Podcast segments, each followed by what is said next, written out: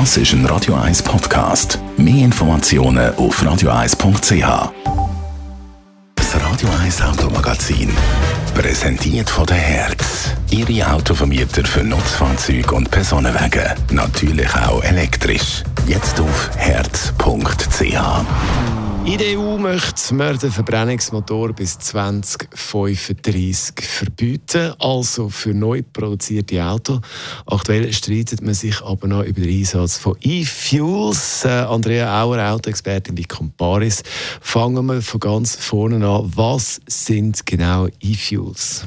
Ja, E-Fuels sind sogenannte synthetische Treibstoffe. Das heißt, sie sind nicht aus fossilen Stoffen wie zum Beispiel Erdöl hergestellt, sondern als Basis dient Strom und Wasser. Daraus wird dann Wasserstoff. Und dem Wasserstoff wird CO2 hinzugefügt und dann entsteht in einem mehrstufigen Prozess synthetisches Benzin zum Beispiel. Also natürlich alles sehr vereinfacht dargestellt.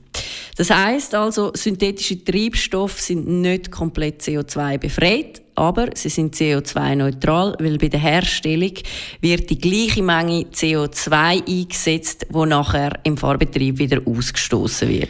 Ja, das klingt ja in der Theorie gut. Äh, könnte man dann mit diesen E-Fuels nicht äh, viele von unseren Umweltproblemen lösen? Ja, es ist ja wie bei so vielem. Ähm, meistens ist es dann halt eben doch nicht ganz so einfach in der Umsetzung, wie es in der Theorie vielleicht tönt.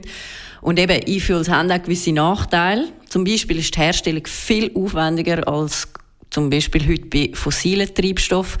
Das heißt, das Benzin, also synthetische Benzin, werden auch viel teurer als fossile Benzin.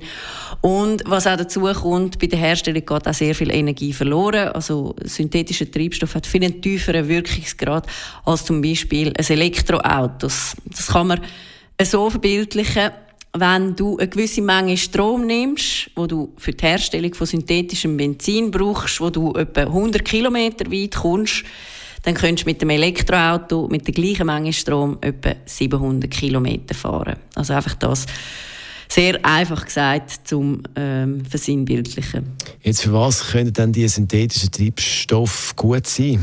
Ja, eben, es ist wie bei so vielen, es hat natürlich auch gewisse Vorteile.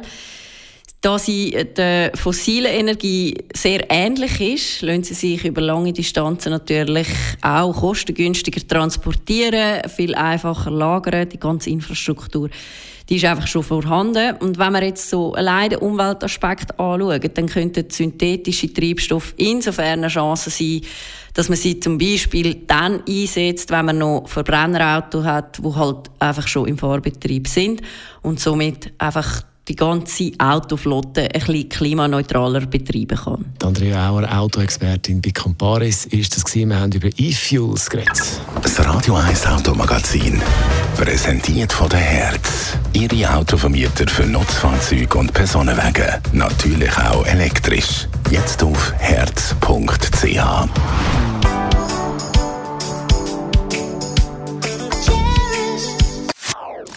Das ist ein Radio 1 Podcast. Mehr Informationen auf radio1.ch.